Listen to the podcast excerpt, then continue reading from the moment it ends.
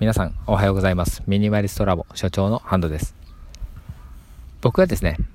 YouTube チャンネルミニマリストラボというものを運営していてハンドという名前で活動しています。今回ラジオも始めてみたいなと思ってずっと思ってたんですけど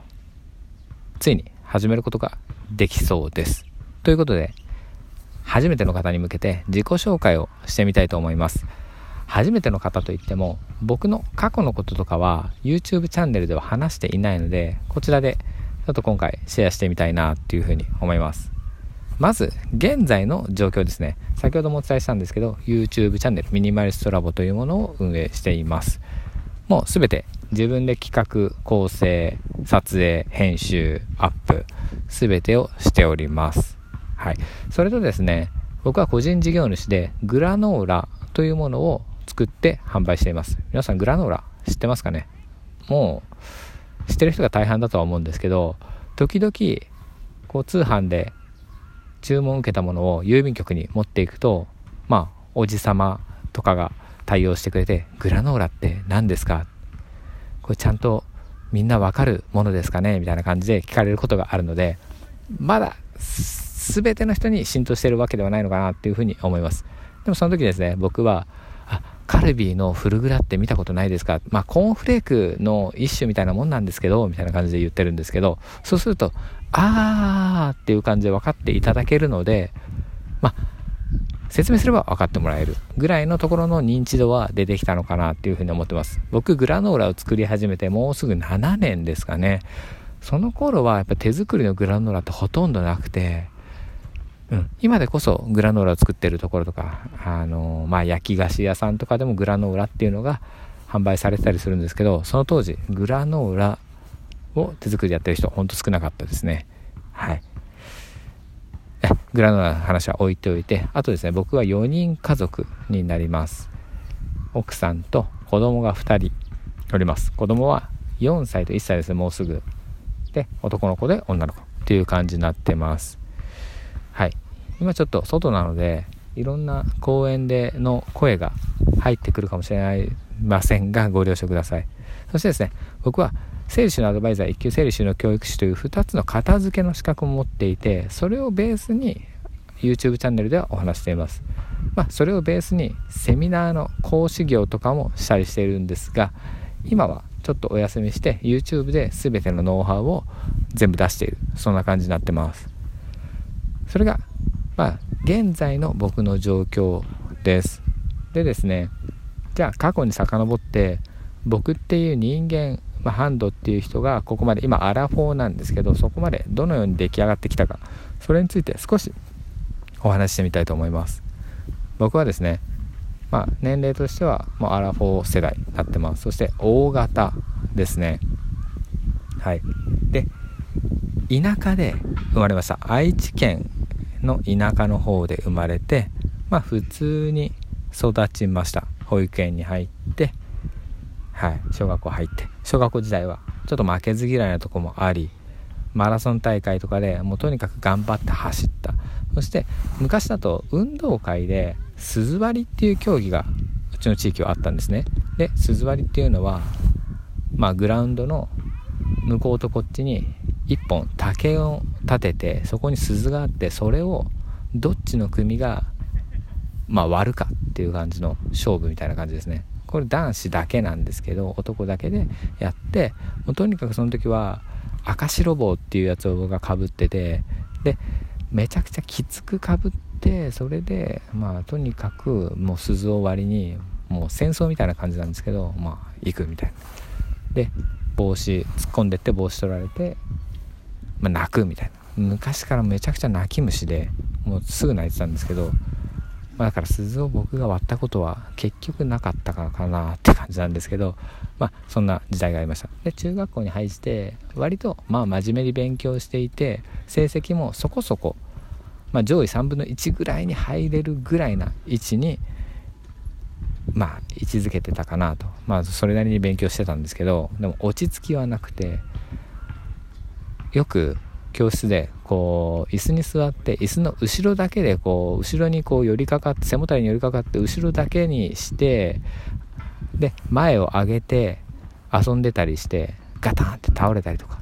よくしてもうな授業中に怒られるみたいなことがよくありました。中学校時代も相変わらず泣き虫でよく泣いてたっていうイメージがまあ僕自身も自他ともに認めるところみたいな感じ。なってます。で高校に入って、まあ、高校普通科に入りました。まあまあ普通科選んでおけばいいだろうっていう感じで、まあ、普通科に入って普通科で全然勉強もう高校入ってからしなかったんですよね。もうほとんど遊んでてじゃあまあなんでしょう友達と遊んだり、まあ、当時付き合ってた彼女と遊んだりとかっていう感じでもうとにかく遊んでて全然勉強しなかったのでもう全然成績が良くなかったです。そしてじゃあ高校2年生の終わりぐらいになってそろそろ、まあ、大学受験のこととか次の進路について考えないといけないなってなった時にですね全然夢とかなかったんですよ。なのでもうどういうところに行こうかなとか、まあ、就職しようかなとか大学行こうかなとか大学もどういう系統に行こうかなとかもうめちゃくちゃ悩んでまあない頭なりにとか経験がないなりに悩んでですね。その当時まあ、結局は美術大学を選んだんですけどその経緯としては僕らの高校では選択授業っていうのがあったんですね。で美術か音楽どちらかを選んでくださいっていうのだったんですよ。なので僕音楽にはそこまで興味がなかったので聴くのは好きなんですけど自分でやるっていうことにはとか歌うっていうことにそこまで興味がなかったので美術の方が面白いかなと思って美術を選んだんですね。で美術をやっていたらその当時教えてくれた先生がまあ芸術大学出身でそして若い先生だったんですね。まだ多分25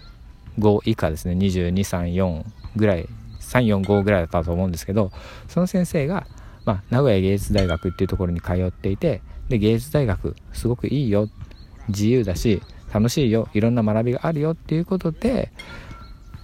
芸術大学面白そうだなと思ってまあそんな簡単な動機だったんですけど芸術大学行ってみようかなって思いました。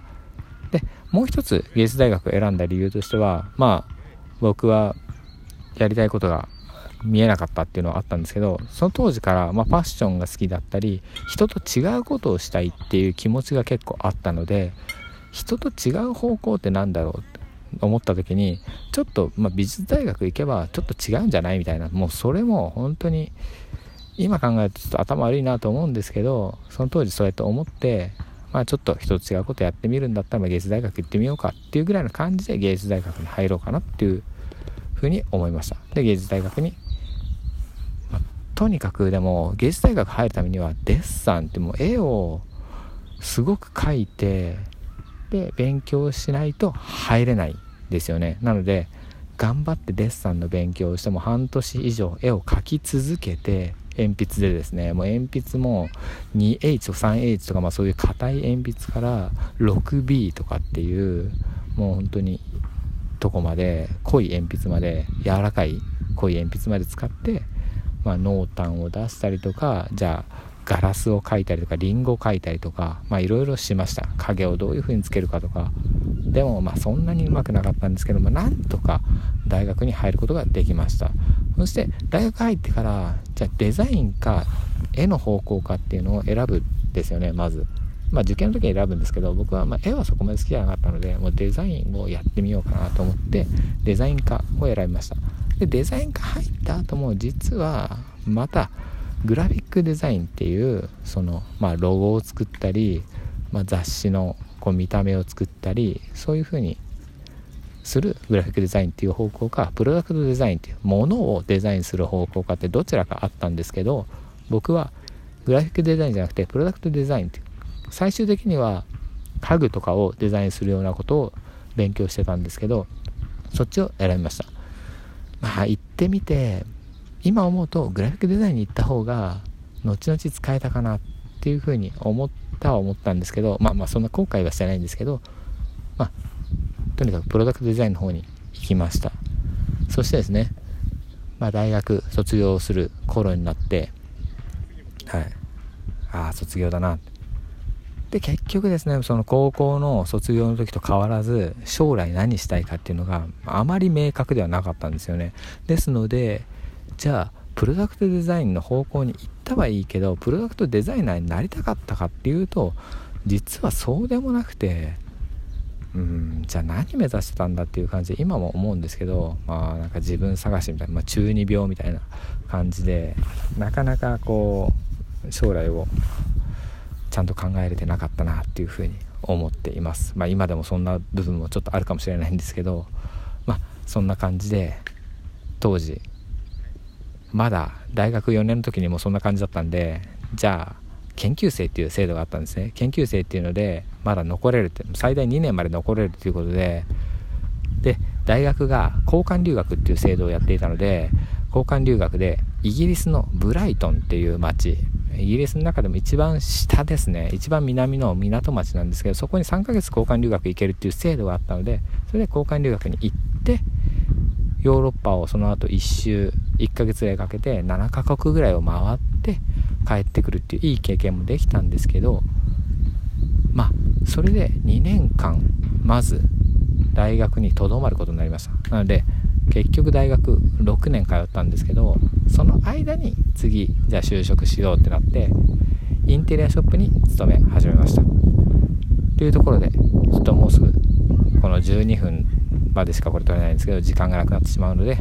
またここからのお話は別の機会にお話したいと思います。これからラジオどんどん撮っていっていろんなお話していけたらなと思いますので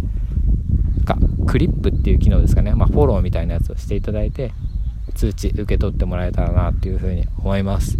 YouTube チャンネルも頑張って更新していますのでそちらを見ていただけたらと思います。それではまた聞いてください。Have a nice day